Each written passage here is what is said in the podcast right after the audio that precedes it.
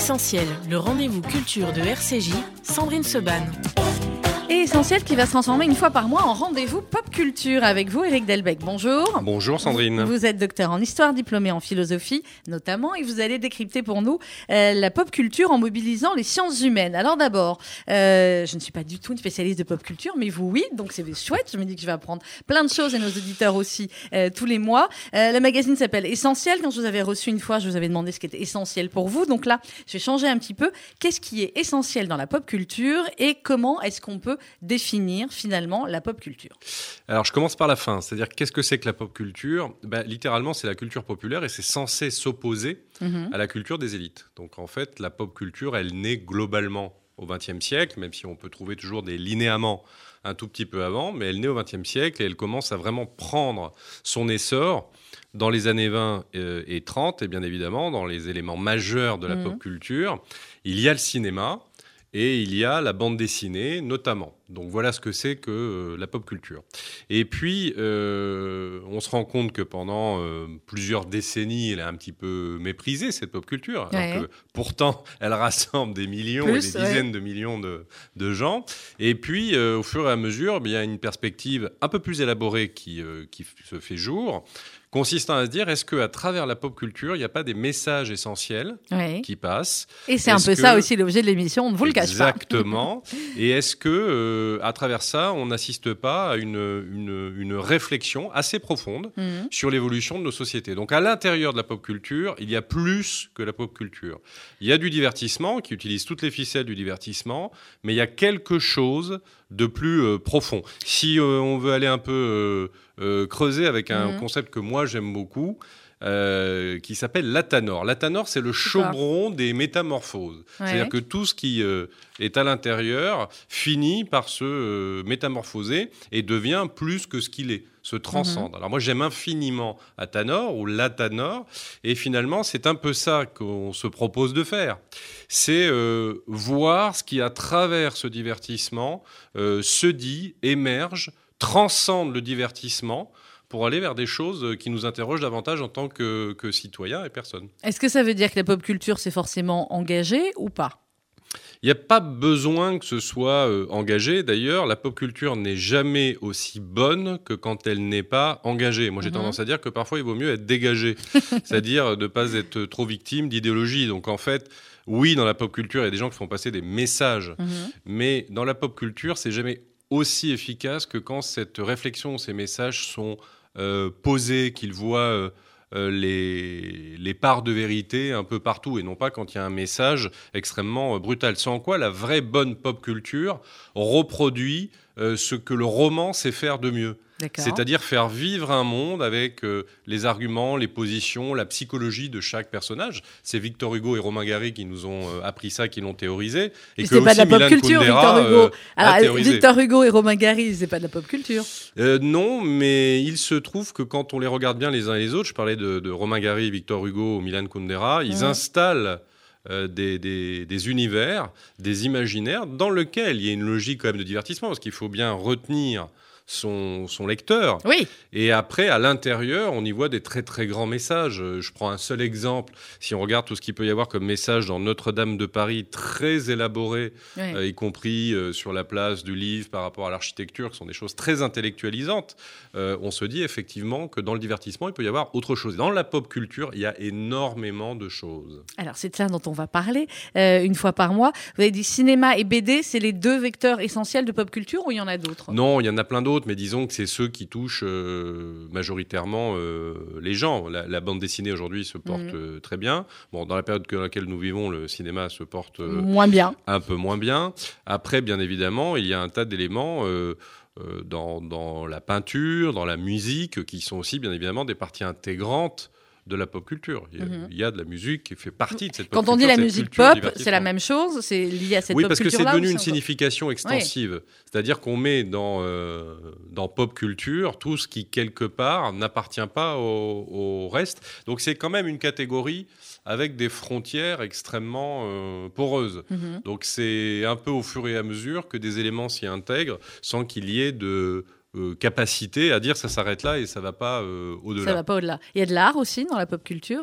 Oui, tout à fait. Ben, en fait, il y a beaucoup de choses qui peuvent devenir de la pop Mhm. culture. Moi, j'ai tendance à penser que c'est plus les destinataires et la manière dont les messages sont transmis qui la définissent, plutôt que de dire le périmètre est fixé une bonne fois pour toutes. Il peut même y avoir des essais qui font partie de la pop culture, c'est-à-dire des œuvres de l'esprit. Tout dépend de la manière dont on les regarde, même si euh, c'est euh, pas ce qui est retenu. Oui, oui. Mais voilà, moi je pense que l'idée principale, c'est tout ce qui parle à un très grand nombre de Mhm. gens devient de la pop culture sans qu'on essaie de la typer, euh, c'est-à-dire de la réduire à quelques arts en particulier euh, ou à une époque. C'est-à-dire on a tendance à dire facilement que tout ce qui est les années 60-70 est le cœur de la pop culture. C'est plus vaste que ça. Alors, je, je vais vous poser une question provoque. Exprès, si vous dites que ça s'adresse au plus grand nombre, par exemple, on peut considérer que des émissions de télé-réalité, c'est de la pop culture ou pas?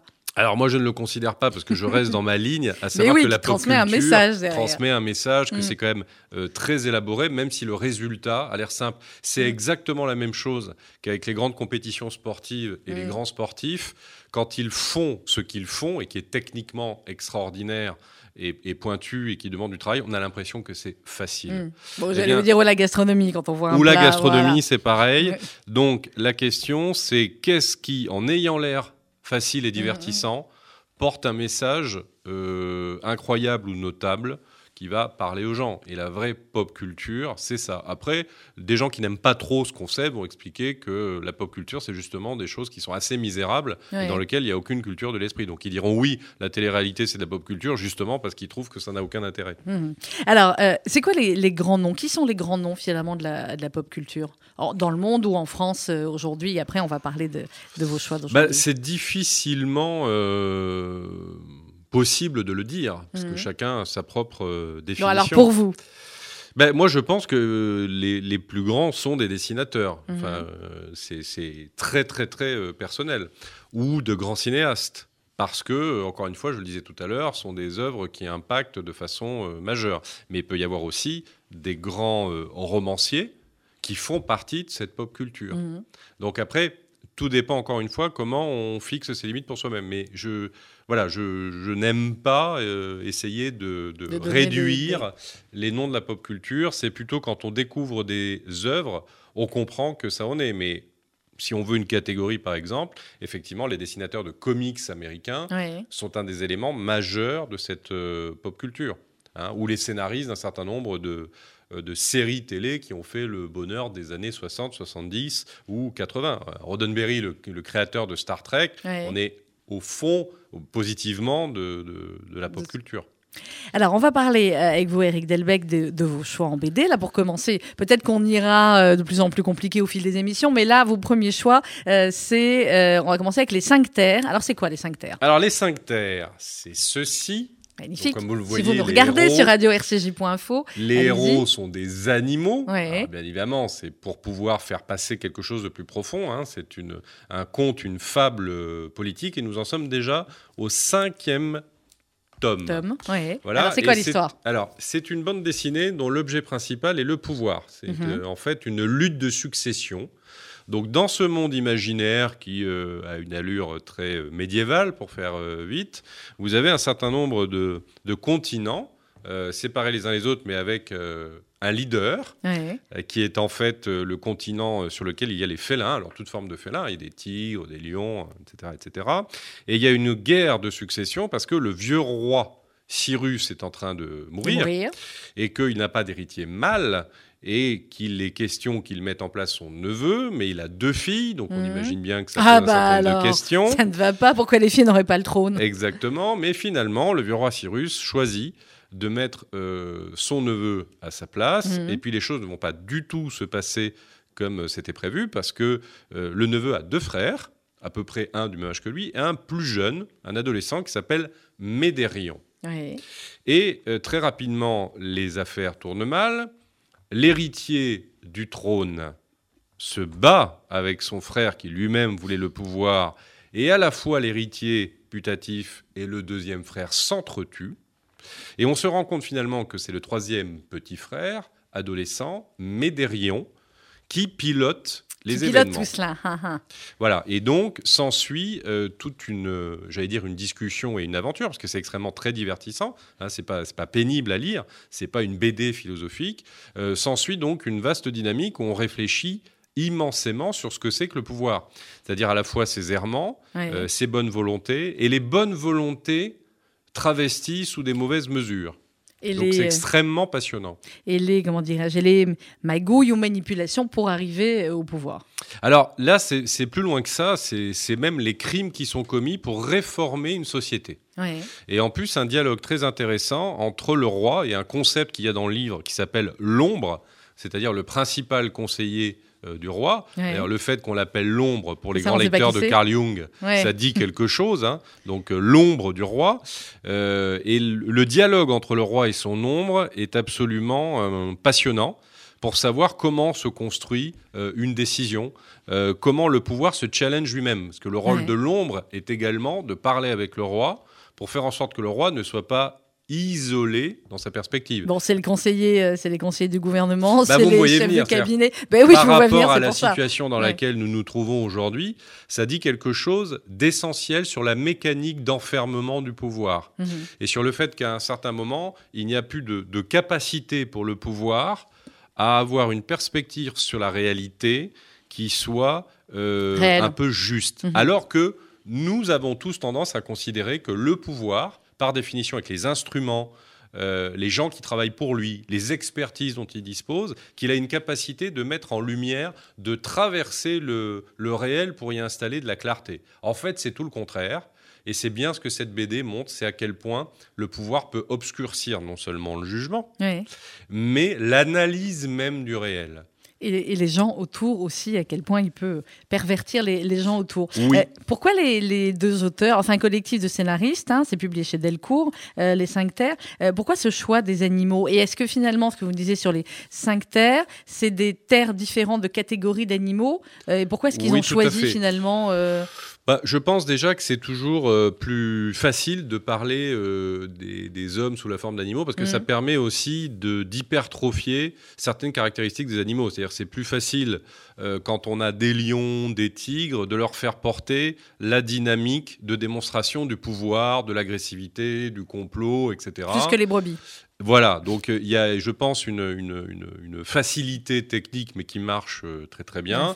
Et effectivement, il est plus facile d'expliquer que les serpents, euh, les lézards, etc., sont un peu manipulateurs, euh, un peu dissimulateurs. Ça passe mieux, j'allais Mm. dire. Donc c'est une astuce. Il y a des ours qui, effectivement, euh, incarnent le côté euh, un peu plus brut de décoffrage et, et pas forcément sophistiqué.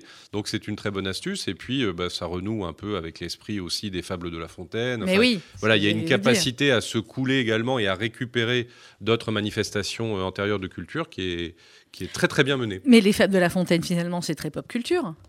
bah, D'une certaine manière. Bah euh, oui. Mais c'est pour ça qu'on peut tout Si je m'en réfère voilà ce que vous m'avez expliqué au début. Il y a aussi Oui, oui. les œuvres des élites qui sont Ouais. devenues au fur et à mesure des éléments de la pop culture. Mm. Parce que ce qu'on considérait avant comme des œuvres euh, d'une certaine élite sont devenus des éléments du patrimoine de la pop culture. Donc tout ça est extrêmement mouvant. Alors j'ouvre une parenthèse, mais c'est une parenthèse d'actualité qui m'a fait bondir. Je ne sais pas si vous avez vu qu'effectivement, euh, il y a eu des propositions pour que dans certains collèges euh, ou lycées, on réécrive des œuvres de Molière, parce que vous voyez, c'est trop compliqué pour les enfants à étudier Molière dans le texte, donc que certains auteurs allaient pouvoir réécrire euh, Molière. Euh, finalement, c'est un peu ça aussi, c'est-à-dire qu'au lieu de euh, se dire c'est pas du tout réservé à une élite, au contraire, il faut expliquer au plus grand nombre les- les- la beauté de Molière ou d'autres, on va euh, réécrire autrement pour simplifier, pour niveler vers le bas au lieu de monter vers le haut. Ah bah pour être très clair, parce que j'essaie toujours d'apporter des réponses claires Oui, à des sais. questions précises, euh, ce genre de pratique, c'est une pratique fasciste, totalitaire. Mhm. On réécrit euh, l'histoire, on réécrit les œuvres. Donc les gens qui proposent ça, sous couvert de simplifier, en fait, sont des vrais héritiers d'une mentalité qui est totalitaire. Alors peut-être qu'ils s'en aperçoivent pas. mais non, je pense faut qu'ils s'en clairement- aperçoivent pas. faut clairement leur dire que quand on sombre là-dedans, ça veut dire qu'on ne s'est pas surveillé et que même si l'on ne se rend pas compte, on est en train culturellement de devenir fasciste. Bien, vous avez compris, on parle de pop culture, mais pas seulement ce matin sur RCG avec notre invité Eric Delbecq, choix musical, puisqu'on parlait des lions, des tigres, de tout cela. C'est Le lion est mort ce soir, mais c'est la version de Power et on se retrouve juste après dans Essentiel.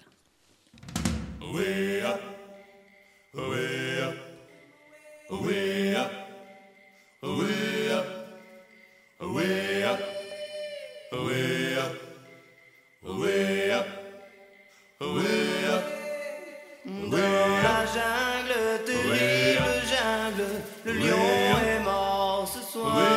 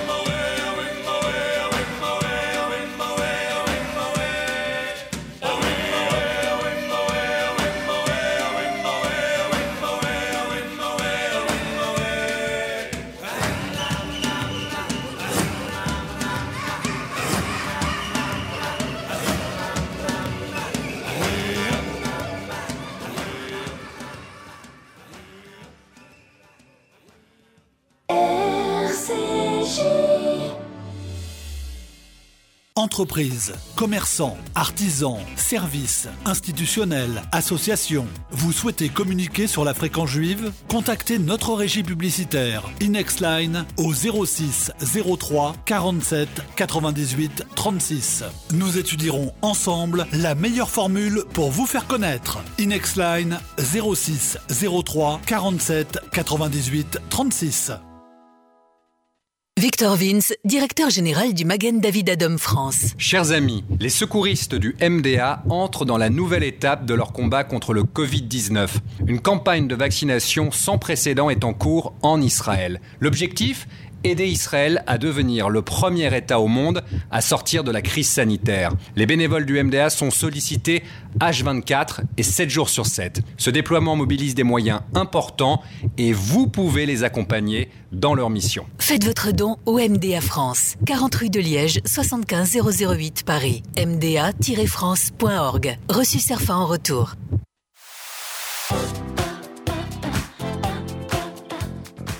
Essentiel, le rendez-vous culture de RCJ, Sandrine Seban. Essentiel qui parle aujourd'hui de pop culture avec notre invité. Ce sera le cas une fois par mois. Eric Delbecq, docteur en histoire, diplômé en philosophie. On décrypte euh, la pop culture. On va parler de. Euh, D'abord, on vous a expliqué, euh, pour ceux qui, comme moi, n'étaient pas des spécialistes, ce qu'est la pop culture. On va parler de la BD Les Cinq Terres. On va parler à présent, euh, Eric, le château des millions d'années. Tout à fait. quoi? Aux éditions Soleil. Alors, c'est quoi ce château des millions d'années? C'est ceci. Ah, magnifique. Alors, on voit déjà une couverture, on voit un personnage, euh, voilà. Donc, c'est Hitler en couverture, c'est le, le drapeau nazi, le- le- l'emblème nazi, et en dessous, euh, des combattants. Exactement. Alors, c'est quoi? Eh C'est un espèce d'objet volant euh, non identifié de la bande Mhm. dessinée. Intéressant parce qu'il pose beaucoup de questions. Alors, on a affaire à un personnage qui est vraiment au centre de, de l'intrigue. C'est le premier euh, tome Ouais. qui s'appelle le capitaine Friedrich Sachshauser, euh, qui est une espèce de composé entre euh, un officier SS et Indiana Mhm. Jones. C'est comme si Indiana Jones, en fait, n'avait pas été du côté des anglo-saxons, Ouais. mais du côté nazi. Et puis on voit un personnage dont on comprend dès le départ qu'il est suspect au sein même du Reich, qui fait partie pourtant des services de renseignement et de sécurité. Il est vraisemblablement, c'est pas dit très clairement, mais il est vraisemblablement SS. Et il a été très proche des SA. Il a participé à l'assassinat euh, des SA et de leur euh, chef Ernst Röhm. Et puis, bah, ce personnage est envoyé au Moyen-Orient en mission Mhm. dans le cadre des euh, recherches, travaux et missions de l'ANNRBE, qui en fait est un organisme très peu connu euh, Oui. qui a été piloté, ambitionné par Himmler, consistant à voir tout ce qui, dans le domaine de l'occulte, du surnaturel, pouvait être un renfort de propagande ou plus pour le Troisième Reich. D'accord. Et donc, c'est dans ce cadre-là qu'agit le capitaine, puis rapidement commandant euh, Sachsenhauser. Et on voit bien qu'il éprouve de grandes réticences sur euh, la pseudo-race aryenne, les origines de la race aryenne qui seraient euh, les grands Atlantes, etc. Mhm. etc. Et ce qu'il est, il est, on le voit rapidement ironique. Et on ne sait pas du tout ce qui va conduire probablement à l'évolution idéologique de ce capitaine puis commandant Sachsenhauser. D'accord. Donc, on en est à un point encore dans le volume premier où on ne Alors sait vous- pas trop ouais. si il va avoir affaire à des puissances surnaturelles ou à des extraterrestres. On espère que dans On le tome espère 2, ça va devenir ouais. plus clair. Ça, c'est le tome 1. C'est D'accord. le tome 1. Euh, Vous savez déjà combien il y a de tomes? Non. Bon. Non, non. Surprise. Qu'est-ce qu'il y a alors 2. derrière? Qu'est-ce qu'il y a derrière cette histoire? C'est intéressant parce que je fais l'hypothèse qu'on Mhm. va avoir le récit d'une conversion euh, idéologique. Oui. Et je fais l'hypothèse qu'on va quelque part bon. Ouais. nous parler de rédemption et je fais l'hypothèse également qu'on va du- nous parler de la manière dont se construit une idéologie qui utilise des mythes et pas que Mhm. des mythes et aussi de l'histoire. Et c'est tout ça, je crois, qui est en train de s'installer dans le tome euh, 1. Et de surcroît, l'initiative est à la fois euh, compliquée et courageuse. C'est-à-dire Oui. que partir euh, d'un officier de la. SS Ouais. euh, pour nous expliquer que finalement la réalité peut être éventuellement plus compliquée. C'est un pari éditorial qui est extrêmement audacieux. Donc il faut attendre les tomes suivants, Ouais. mais en tout cas on peut se dire il y a quelque chose de relativement euh, euh, nouveau. Il faut voir ce que ça va donner. Et, et avec, alors, euh, dans, le, dans ce château des millions d'années, euh, vous dites que le personnage euh, doit se rendre, c'est ce que j'ai lu, en Irak, et que c'est compliqué parce que, euh, voilà, et donc il y a, il y a, il y a aussi des, des alliances peut-être un peu différentes qui se, qui se créent ou qui devraient se créer. Bah, C'est-à-dire que forcément, ça, ça nous montre aussi qu'un certain nombre de gens au Moyen-Orient dans les années 30 sont pro-nazis. Oui, Donc Ça, explore, clair. Ça explore ce côté-là. Et puis euh, bah, certains dont euh, l'évolution reste encore en suspens ou dont on ignore même qui ils sont vraiment et ce qu'ils veulent. Mais je, je- je crois aussi que dedans il y a une une idée intéressante qui est de se dire euh, voilà comment comment le mal son- se construit Mhm. comment aussi on résiste au mal en étant à l'intérieur même du mal. Et ça, dans les sociétés dans lesquelles nous vivons aujourd'hui, c'est aussi une question euh, intéressante et qui se pose, parce qu'après, il y a l'impensé des auteurs. Et euh, beaucoup d'entre nous ont le sentiment aujourd'hui de chercher quelque chose de lumineux dans une époque qui a tendance à nous faire broyer du noir. C'est peu de le Et- dire. Voilà, et donc la résistance à l'intérieur du mal, l'insécurisation, le fait de ne plus se sentir à l'intérieur d'un sanctuaire, mais dans un sanctuaire ou que l'on voudrait sanctuaire Mhm. avec le, mal et l'insécurité à l'intérieur, c'est une idée, je crois, qui aujourd'hui est devenue très puissante. Donc il y a un peu de ça aussi dans le château des millions d'années, donc je, je trouve que c'est à suivre pour vraiment comprendre ce qui va se jouer. Bon, alors on verra quand le prochain tome euh, sortira. On mettra Indiana Jones un petit peu plus tard. On va avancer sur euh, Adventure Man. Alors Oui. c'est quoi Adventure Man Alors- Généralement, quand c'est fini avec Man comme ça, on vend euh, Superman, Wonder Woman, Oui. tous les trucs. Voilà. Mais alors C'est qui celui-là? ça, Ah, j'aime un- bien la couve. Voilà, bah ouais, c'est- un truc totalement euh, étonnant. Alors, il n'y a pas que la couve, hein, même à l'intérieur, euh, c'est absolument euh, formidable. C'est chez Glénat. Mhm. Et bien évidemment, il y a Thierry Dodson, qui est un grand dessinateur de Mhm. comics, de super-héros, donc c'est pas étonnant. Il a un graphisme absolument euh, magnifique, avec un petit côté années 30 qui nous fait tellement plaisir. Ah, c'est joli, années hein. folles, etc. Donc c'est euh, c'est assez fantastique de de pouvoir suivre ce dessinateur. Euh, je ne cache pas qu'au départ, c'est parce qu'il y avait Dodson comme dessinateur que, Que je m'y suis euh, intéressé. Mhm. Et puis, eh ben, ça devient assez rapidement étonnant parce que euh, le scénariste, euh, lui qui n'est pas un habitué des, des comics, fait prendre à tout cela une tournure euh, étrange.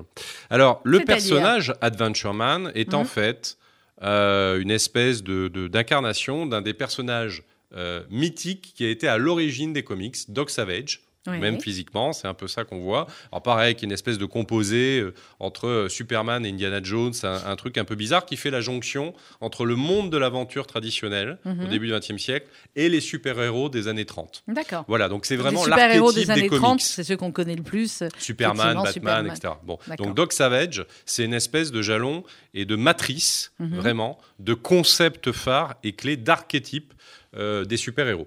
Et donc, au départ, on pense qu'on a euh, des aventures de super-héros, un peu la Mhm. Ligue des Gentlemen extraordinaires avec Sean Connery dans les années 30, puis on se retrouve rapidement euh, dans euh, nos années, voire, voire un peu plus loin, on ne sait pas très bien, avec une héroïne qui s'appelle Claire et qui semble avoir recueilli euh, les pouvoirs qui étaient ceux d'Adventure Man. Et je ne peux pas trop en dévoiler parce qu'il faut, Oui. faut le, faut le lire. Mhm. Euh, on va essayer de comprendre si oui ou non Adventure Man et son équipe ont vraiment existé et qui est Claire? Est-ce que c'est une héritière? Est-ce que vrai elle a elle-même une propre épée Elle aurait oublié peut-être son passé? On n'en sait pas vraiment rien. Enfin, il faut le lire Il faut le pour lire. pour essayer de faire des Ouais. hypothèses, mais tout n'est pas dit. Et ce qui est extrêmement intéressant, c'est qu'au-delà euh, du, du- du dessin absolument euh, Ouais, merveilleux de. Hudson, voilà, il y a un scénariste qui, à la fin, euh, tient un propos, il y a- il y a quelques pages à, à lire à la fin, qui est extrêmement intéressant, parce qu'il avoue qu'il n'y connaît pas grand-chose aux comics, et d'ailleurs Mhm. ça se voit, parce qu'il en a une interprétation absolument caricaturale. Donc en gros, le monde des super-héros euh, d'avant euh, les années 90-2000, c'était le monde des préjugés sexistes, racistes, coloniaux, etc. Mhm. Donc il y a une espèce de caricature absolue euh, de monde, euh, du monde des comics. Et bien évidemment, une, une petite musique qui nous rapprocherait de la cancel culture. euh, C'est-à-dire Ah, tout ce qui ça était aussi, on avant. en parle. ouais. Ouais, tout ce qui était avant, c'est pas beau. Tout ce qui est maintenant, c'est génial. Avec du politiquement correct à foison. On pourrait, que- on pourrait à la limite, je vous interromps Eric Delbecq, dire ce qui était avant, euh, c'est pas beau, ce qu'aujourd'hui c'est génial, sans vouloir détruire ce qu'il y avait avant. On peut dire euh, ça, je préfère. Enfin, voilà. Mais On pour ça, il peut- faut avoir le sens de la continuité de l'histoire. Oui. Voilà. Et là, ce qui est. Alors, le, d'ailleurs, ces quelques pages à la fin sont relativement. Enfin, même très ennuyeuses parce que pétri justement de clichés, c'est-à-dire ce qu'il dénonce des années 30. Et là où on voit que c'est pas un bon connaisseur, c'est que c'est tout le contraire. Le monde des comics américains, alors ça a commencé dans les années 30 et après ça s'est clarifié dans les années 60 et 70, est devenu au contraire un des nids de la contre-culture américaine. Et les comics ont beaucoup fait pour aller dans l'évolution des mentalités américaines. Je vous donne un exemple très simple. Oui. Captain America, Oui. personnage très bien. connu, n'a jamais été le parangon de l'Amérique conservatrice, bien au contraire. Captain America, dans toutes ses aventures, y compris le 11 septembre 2001, est celui qui justement explique que l'Amérique ne doit pas être euh, caricaturale.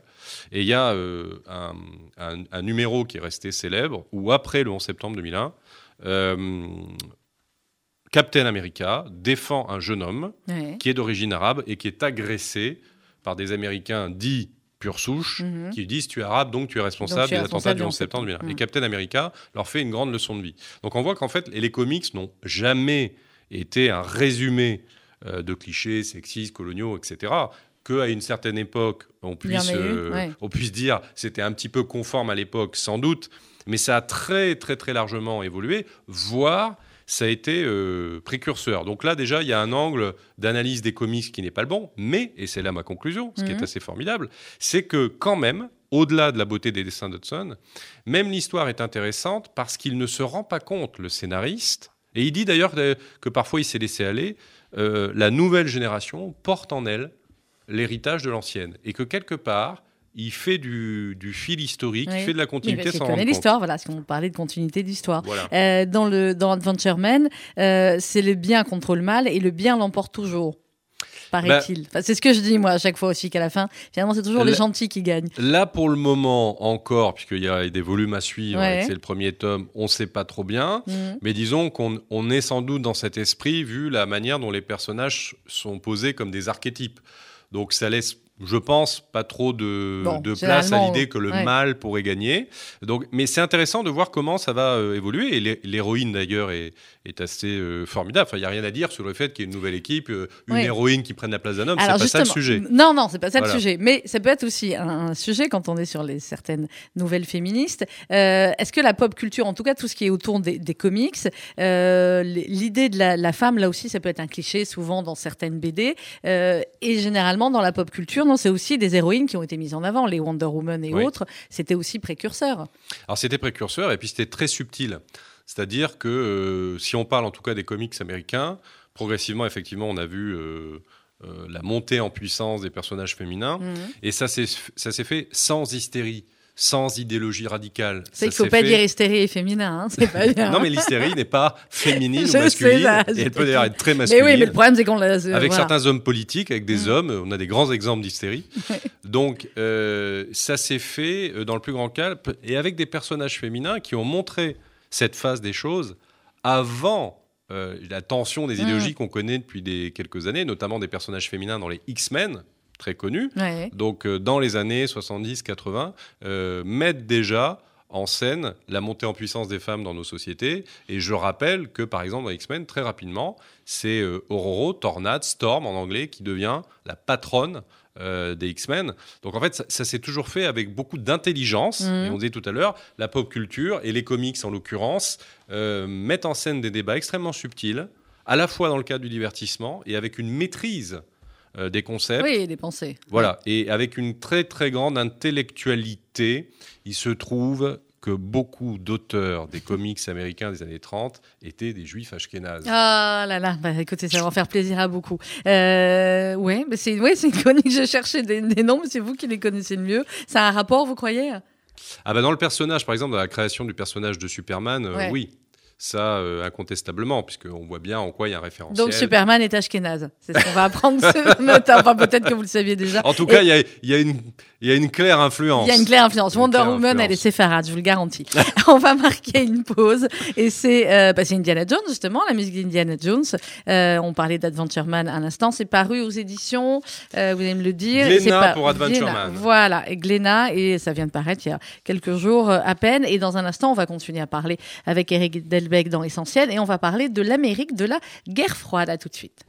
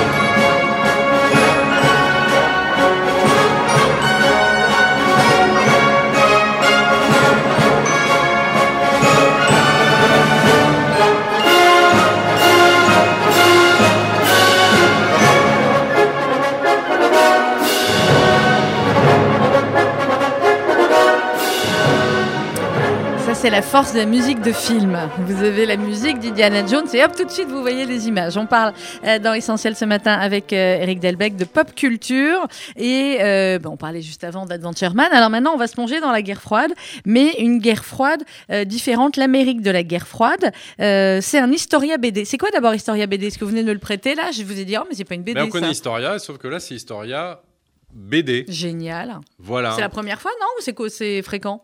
Non, c'est pas fréquent, mais euh, là, c'est un numéro euh, notable Ouais. et qui, euh, entre guillemets, est fait bien sûr en collaboration avec Les journalistes du magazine Historia, ouais. C'est l'Amérique de la guerre froide, lue à travers 13, Ouais. une célèbre bande dessinée. Alors, rappelez-nous qui est ce qu'est Alors, 13, et 13. après on va parler de guerre froide. 13, créée par Jean Van Hamme, qui est un, un célèbre dessinateur et auteur, qui est Mhm. également le papa de euh, Largo Winch. Ah oui, bah oui, c'est pour ça que ça me disait aussi. Voilà. Je, crois que c'est un des ceux que je connais le plus, le Largo Donc, Winch. donc c'est quand même pas rien. Ouais. Et qui, on rappelle au passage que Largo Winch était un héros de Ah, c'est roman. moi celui-là. Oui, à la base. C'est pas base. seulement Thomas Sisley. Et ensuite, et ensuite, il est devenu un héros de bande dessinée. D'ailleurs, le personnage du roman est un peu plus euh, sombre, c'est un tout petit peu plus trash. Ouais, que, Que la bah, bande, le film un peu dessinée. plus grand public. Ouais. Voilà. Euh, Donc 13, puisque c'est le, le nom du personnage qu'il doit à un tatouage qu'il a sur la clavicule, Mhm. est un personnage qui, euh, pendant une bonne partie de ses aventures, est amnésique. Donc il ne se rappelle pas de plus. mémoire, pas d'identité. Non, non, non. Et il ne se rappelle plus pourquoi il lui arrive un tas de choses, et notamment pourquoi des gens essaient de le tuer. Bon. Et en fait, c'est en rapport avec le meurtre du président des États-Unis. Ouais. Sheridan, et tout au long de, des volumes, alors là encore, il faut pas trop le dire, parce que sinon, euh, Non, pour on tous ceux pas- qui veulent lire on ne 13, spoil voilà, pas. on- il arrive à reconstituer des morceaux de son histoire, à se rendre compte qu'il a été euh, soldat, à savoir si oui ou non il a un lien réel avec le meurtre du président Sheridan, Mhm. et éventuellement de qui il a pris euh, la place, et quel a été son passé réel, assez éloigné de l'idée qu'il s'en euh, faisait. Et bien Ça, évidemment, bien, à partir de Mm. tout ça, on se rend compte qu'il y a un vaste complot au sein du pouvoir américain visant à instaurer un régime autoritaire, fasciste, totalitaire. Enfin, un truc pas, euh, Pas pas très très glops, Ouais. pas très glamour. Et euh, bien évidemment, euh, tôt ou tard, on va tomber euh, sur des gens issus du Ku Klux Klan. Enfin, on voit bien l'imaginaire Oui, on voit bien le, on voit dans bien lequel on nous fait entrer. Et donc, on lit euh, la guerre froide à travers Mhm. 13 ou 13 à travers la guerre froide. Parce C'est que génial. hein. voilà, ce qui est important de comprendre dans l'intérêt de ce volume, c'est que euh, 13 se penche sur tous les côtés sombres des États-Unis. Ouais. Alors, pas que, mais surtout les côtés sombres des États-Unis. Bien évidemment, c'est une exploration aussi, une tentative d'exploration euh, de la mort du président euh, Kennedy, Ouais. de euh, l'implication euh, des États-Unis en Amérique du Sud. Il y a le Vietnam. aussi- Il y a le Vietnam, bien évidemment, parce qu'il en est fortement question. Euh, bien évidemment, à travers le Ku Klux Klan, c'est une autre partie de, de l'âme noire des États-Unis qui est explorée. Donc, il est beaucoup question de ça. Et 13 nous sert euh, de guide à travers une image de l'Amérique qui est un petit peu moins euh, glamour, mais qui est toujours traitée avec intelligence. Hein, on en parlait précédemment. L'idée n'est pas de caricaturer, et 13 Non. permet de se poser des questions euh, intelligentes et de faire des parallèles entre plein de personnages, parce que bien évidemment, un certain nombre de personnages euh, nous rappellent des personnages existants, alors notamment Kennedy et Sheridan, Mhm. mais également le général Carrington qui hante les pages euh, de 13 et qui en fait est conçu sur le visage de Lee Marvin. Euh, bref, il y a plein de choses comme ça. Un des personnages a été euh, beaucoup influencé par l'idée que le, enfin les images que l'auteur voyait euh, de Alberi. Enfin bon, c'est Ouais. c'est assez. euh, Ah, c'est Alberi. Ah bah oui, forcément, quand on oui, oui, le- quand, on, quand on la regarde, on se dit, mais ça n'a pas Ouais, été ouais. que Alberi, mais il faut, euh, il faut aller voir euh, d'un peu sublime. plus près parce qu'il y a, y a quelque part un petit euh, schéma avec les Mhm. inspirations. Je ne sais pas si on peut le, le retrouver, mais sinon Mhm. on regardera plus tard et, et on pourra le dire aux auditeurs, mais où on voit bien euh, de qui il est question en vrai ou qui a inspiré les inspiré personnages. Euh, alors, euh, ce qui est génial, je vois là au, au début de cette Historia BD, euh, cette Historia 13, il y a euh, tous les contributeurs et c'est du très très lourd. J'en vois certains qu'on a le plaisir de recevoir régulièrement sur cette antenne. C'est que des docteurs en histoire comme vous, c'est des professeurs, c'est des journalistes, c'est des colonels, c'est Georges Ayache, également ancien diplomate. Enfin, c'est la, la, la crème de la crème des connaisseurs de, de l'histoire des États-Unis. Ah oui, oui, oui, et puis notamment Guelton sur l'histoire militaire ou d'autres, c'est des, voilà, c'est des gens qui savent de quoi ils parlent. Donc c'est très très intéressant, et ça va dans la ligne de ce qu'on disait tout à l'heure, à quel point la pop culture euh, porte autre chose et peut nous permettre euh, d'analyser le réel. Mm. Et ça, ça se lit, oui, euh, là, clairement, ça se lit, euh, j'ai envie de dire, plus, plus du côté historique que Voilà. BD. Voilà, je vous ai retrouvé la page là. Voilà. effectivement, qui ressemble à qui? Donc, Marjorie Jones, ah, c'était d'abord Whitney Houston, après c'est Alberi. Exactement. D'accord. Et ah oui, on voit effectivement voilà, Kissinger, qui, est la- qui devient l'amiral Karl Heidegger. Ah oui, non, non, c'est assez. Colin Powell, tiens, qui est le général James Elroy Whittaker. Ouais, c'est génial. Donc c'est vraiment, c'est vraiment un, un portrait de l'Amérique, euh, pas que contemporaine, mais déjà des années euh, euh, 50, euh, voire avant, puisque on va se pencher sur les origines Mhm. des États-Unis, puisque 13 est en fait le descendant. Ah, je vais pas le dire. Vous le dites pas? Non. Bon, alors, Ah, mais vous ça le remonte très loin. Bon, ça remonte, très loin. voilà. Mais si vous lisez euh, euh, Historia BD, vous découvrirez d'où ça vient. Donc ça va vraiment assez loin dans l'histoire américaine et ça l'explore d'une très intelligente matière. Bien évidemment, après Ah non, il y a ça, des inventions, Je vais vous le piquer. mais c'est euh, c'est assez extra. Mm. Et tous ceux qui connaissent 13 trouveront ça intéressant, bien fait. Et ceux qui ne le connaissent pas, c'est à la fois un petit ouvrage d'histoire et une manière d'acheter euh, la collection des, des ouais, et 13. de commencer par, euh, par la collection. Donc voilà, c'est euh, Historia BD, l'Amérique de la guerre froide, 13, et ça Et c'est tout chaud aussi, ça vient de sortir. Alors, on va terminer, euh, Eric, avec 1984. Oh bah tiens, tout le monde dit C'est voilà, un 1984. spécial cadeau pour vous, Sandrine, Merci. aux éditions Soleil. Uh-huh. Je vous le laisse, celui-là, Ah, il est pour vous. super, merci, c'est mon cadeau. C'est un cadeau. Alors, 1984, eh ben, évidemment, Orwell. Alors, c'est quoi? C'est une adaptation, bien évidemment, du célèbre roman euh, d'Orwell. Et euh, c'est notable parce que c'est très difficile d'adapter en bande dessinée Ben, le roman d'Orwell. Donc c'est une manière... Moi, moi, je pense que C'est la hein. meilleure manière pour ceux qui sont un petit peu Alors, rebutés on va, on va rappeler, de parce que rentrer dans 1984 comme on est, en, comme on est en d'Orwell. vacances scolaires, et même autrement, on essaie toujours d'expliquer certaines choses aux, plus jeunes qui nous écoutent. 1984 d'Orwell, c'est qui était Orwell, et c'est quelle est cette œuvre? Ô combien euh, fondatrice, Voilà, combien connue? 1984, c'est l'une des meilleures, si ce n'est la meilleure description d'un univers totalitaire.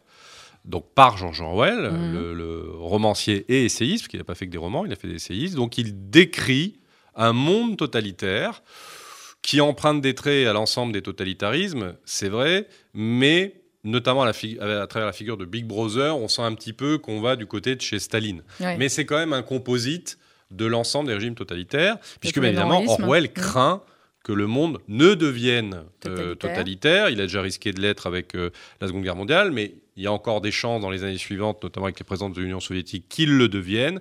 Et Orwell démonte, démonte la mécanique totalitaire à travers ce roman et un personnage euh, phare euh, qui va être progressivement victime de ce totalitarisme parce que à un moment donné, il essaye de se rebeller. Alors Mhm. c'est intéressant aussi pour une deuxième raison, c'est que on réfléchit sur la mécanique euh, totalitaire et qu'en Ouais. partant d'Orwell, on aboutit forcément parce que les, les auteurs en parlent en disant que ce monde n'est pas trop éloigné du nôtre, à la réflexion de Aldous Huxley avec le meilleur des mondes. Mhm. Le meilleur des mondes, et Aldous Huxley est une espèce de d'autres manières de dire le totalitarisme. C'est un frère jumeau intellectuel d'Orwell, mais qui dit les choses différemment parce que on est conduit à un monde totalitaire dans le meilleur des mondes d'Huxley en se reposant sur la revendication du bien-être des gens. C'est-à-dire, on va créer un monde totalitaire dans lequel le citoyen ne décide plus de rien, dans lequel il est distrait, euh, drogué, diverti, et donc il n'aura plus accès à rien parce qu'on va le préserver du danger. Donc, à travers Orwell, on se dit également, aujourd'hui, il viendrait comment un régime totalitaire Et pareil, par rapport au contexte dans lequel nous vivons aujourd'hui, il est très intéressant d'abord de relire Orwell Mhm. et ensuite de relire Le meilleur des mondes d'Huxley. Après. Donc, c'est une belle manière, cette bande dessinée, que de rentrer dans ses œuvres et puis peut-être euh, parfois de, de comprendre deux, trois concepts un peu difficiles dans le, dans le roman. Donc, c'est une très belle bonne- introduction. Mais d'ailleurs, que c'est accessible hein, à. Oui, c'est ce que j'allais vous dire. À partir de, de... De 7 ans à 77 ans, comme 7 on dit sur les jeux de société. Oui, oui, c'est ça. Bon, à 7 ans, là, Orwell, quand même. Il y a Un des, peu il y a- ouais, oui. un peu. Et puis, il y a des images. hein, Ils pour sont qu'à partir de sept ans, 15-16 monsieur. ans, ça devient possible. Ouais. Justement, à partir de quel âge, enfin même pour les autres BD qu'on a, à partir de, de quel âge, que, voilà, je leur dis, on est en vacances scolaires, euh, quel, euh, par quoi on peut commencer pour des ados pour de la BD Parce que souvent, Très effectivement, Bonne question. Merci. parce que souvent, euh, effectivement, les BD, c'est parfois, enfin, j'ai plus l'habitude moi d'acheter des, des Alors, livres clairement, des BD, mais Adventure Man. on commence par Adventure Man. C'est intéressant Mhm. euh, parce qu'il n'y a pas de, de- de choses qui puissent être particulièrement choquantes, même si je dis mon avis parfois sur les petits coups de vis de, de la bande dessinée. Mhm. Mais ça peut être lu de manière très, très neutre et innocente et euh, c'est un bon, euh, un bon divertissement. Mhm. Voilà, donc, Donc, je pense qu'il faut commencer par 12 ça. ans, 13 ans, on peut commencer, euh, on peut commencer à, à lire ça. Ouais. Après, bien évidemment, il y a les 5 terres. Pourquoi? Parce que l'avantage des 5 terres, c'est que ça peut être lu de manière naïve Mhm. et ça peut être lu de manière euh, un peu différentes. Donc, Est-ce que ça veut dire que quand, un enfant ou un ado lit une BD, euh, bon, parfois on a un regard un peu, ouais, bon, c'est une BD, etc. Mm. Euh, Est-ce qu'il faut aussi, comme on le ferait avec des livres un peu euh, marquants, parfois en reparler avec lui, voir ce qu'il a compris et lui expliquer que derrière Bien une sûr. BD, euh, il y a, il y a d'autres choses aussi que ce Bien n'est pas que des dessins. C'est un très bon Même derrière. Astérix, et, ou même derrière le petit Nicolas, j'embrasse ma copine Anne Goscinny, qui doit être Et souvent surtout derrière Astérix. Surtout derrière Astérix, on est d'accord. C'est un très très bon moyen d'éducation quand il est parallèle à d'autres. Quand par exemple il fait euh, euh, duo avec euh, la lecture, les, Oui, les oui, on romans, dit pas que des BD. voilà. Mais, Donc oui, oui, c'est un instrument qui est indispensable, donc il faut le faire et c'est c'est très euh, sous-estimé. Après, Mais oui, c'est pour ça qu'on niveaux. en parlait. il, y Oui, a des, oui. il y a des niveaux de, de bande dessinée, donc il faut toujours être attentif dans ce a dans la bande dessinée. Mais oui, c'est un outil d'éducation et c'est bien plus intellectualisant que ne le sont des jeux vidéo débiles dans lesquels C'est le, premier effet à obtenir est d'abattre le plus grand nombre de personnes. Voilà. Voilà, donc je milite pas- pour l'éducation par pour- les bandes Eh bien, dessinées. écoutez, on milite par pour l'éducation par la lecture, nous sur. Sandrine, Celui-là, c'est pour pour vous, vous moi, merci. Euh, on milite pour l'éducation et la culture et même la pop culture, donc maintenant une fois par mois. Merci beaucoup Eric Delbecq d'avoir été avec Merci nous. Sandrine. Euh, on se retrouve le mois prochain. Avec plaisir. Génial. Euh, dans quelques instants, vous allez retrouver RCJ Midi, présenté par Rudy Saada, avec Margot Siffer, avec Églantine Delalleux, toute l'équipe euh, est là. Demain, c'est euh, Alain Bantolila que vous retrouverez euh, aux commandes essentielles avec Jonathan Sixou. Ils recevront Luc Ferry. Bonne journée, restez avec nous. Et on se quitte avec ah bah, Sinatra, Bono. C'est pas de la pop culture, Sinatra, si. C'est le plus grand, c'est le plus grand Et de si, toutes et les Bono façons. aussi, c'est de la Et pop Bono aussi, culture, ben oui. YouTube, enfin. Mais oui, ah bah, j'ai pas dit le contraire. Moi, je suis plus Sinatra que YouTube, chacun le sien. hein. Les deux ensemble, c'est Les deux- formidable. bah, voilà, c'est la magie de, des enregistrements. Sinatra et Bono pour se dire au revoir. Et dans quelques instants, RCJ midi.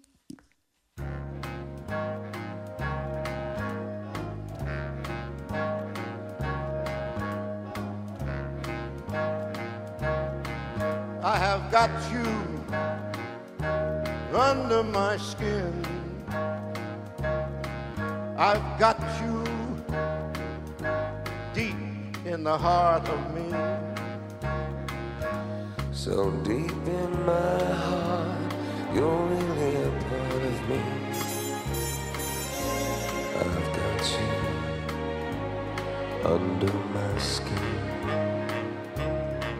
I have tried so not to give in. I have said to myself, this affair never gonna go so well. But why should I try to resist when, baby, I know so well that I've got you under, under my, my skin. skin? I would sacrifice anything, come what might, for the sake of holding you near. In spite of a warning voice, comes in the night, it repeats and shouts in my ear. Don't you know, blue eyes, you never can win. Use your mentality, wake up to reality. But time I do, just the thought of you makes me stop before I begin. Cause I've got you under my skin.